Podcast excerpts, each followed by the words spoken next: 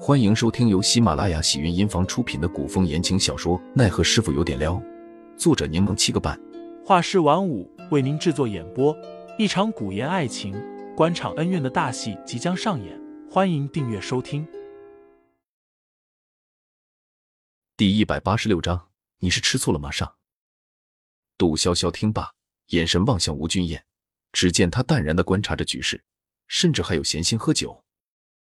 经过这么长时间的相处，杜潇潇觉得吴俊彦虽然看不透，但并不是一个无情无义、卖友求荣之人。他定然不会让自己的朋友陷入此等境地而无所作为。吴俊彦身旁跟着的小厮匆匆前来，悄悄的在他耳边说了什么，之后便见他眼底透露出几分释然与笑意。陈云斌蹲在杜潇潇身边，还在追问杜潇潇他们如今该怎么办。杜潇潇沉了口气，答道：“等。”陈云斌不解，等等什么？杜潇潇答道不知道，再等等就知道答案了。：“陈云斌一脸茫然，但杜潇潇说等，那就准没错。”果然，众人僵持间，吴俊言忽然起身说道师傅，下人前来通报，说监亭司的张指挥使前来恭贺妹妹生辰之喜。张启忠，：“武义为满脸意外。他怎么会来？”吴俊彦拱手答道弟子也不知，之前弟子只是提了一嘴，说妹妹今日生辰，没想到张指挥使竟放在心上，今日还特意前来道喜。：“武义为眸光阴鸷的盯着吴俊彦，显然知道是他在暗中捣鬼。”杜潇潇此刻脸上露出了轻松的笑容。妙啊，吴俊彦果然聪明。陈云斌也反应过来，笑着小声说道。监听司不依附党派，而汪朝玉想将我们全都收入囊中，却恰巧被张启忠撞见，那他也不好扣留我们，明目张胆的拉帮结派了。张启忠穿着整素的官袍，气质沉稳，脚底生风，带着以行监亭司暗卫前来，见到汪朝玉，表现得一脸诧异。张指挥使好气派啊！汪朝玉眼底闪过不悦，这气场比我这个世子爷还要威和风光。下官来的匆忙，今日本在巡街，恰巧经过五宅，想起之前俊彦曾提及武山主爱女今日生辰，便备了薄礼前来道声恭喜。张启忠一招手，张川便奉上一个玉匣，里面放着一颗硕大的珍珠。张某俸禄低微，也送不起什么奇珍异宝，小小心意，还请五姑娘笑纳。吴玉为颔首道谢。张指挥使客气了，多谢张指挥使。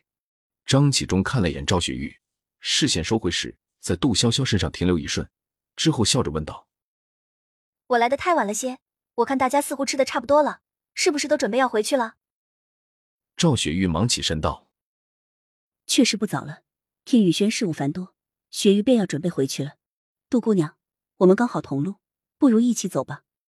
杜潇潇也跟着说道。”也好，今日多谢武山主款待，我等便先行告退了。众人纷纷趁机起身请辞，唯有齐远之却还坐在原地。杜潇潇给他使了个眼色，他却只是微微点头示意。杜潇潇不解，却被凌寒推着往外走。凌寒、齐远之还在里面，凌寒眉目不惊的点头，这是他自己的选择。什么意思？啊杜潇潇万分诧异，不可置信的问道。你的意思是，他要投靠汪朝玉？二人说话间，张启忠阔步朝他们走来，杜潇潇只好暂收话题。张启忠关心的询问道，杜姑娘，你今日还好吧？杜潇潇满脸懵逼，身旁的凌寒却眸光一沉，面色微冷。我还好啊，杜潇潇呵呵的笑笑。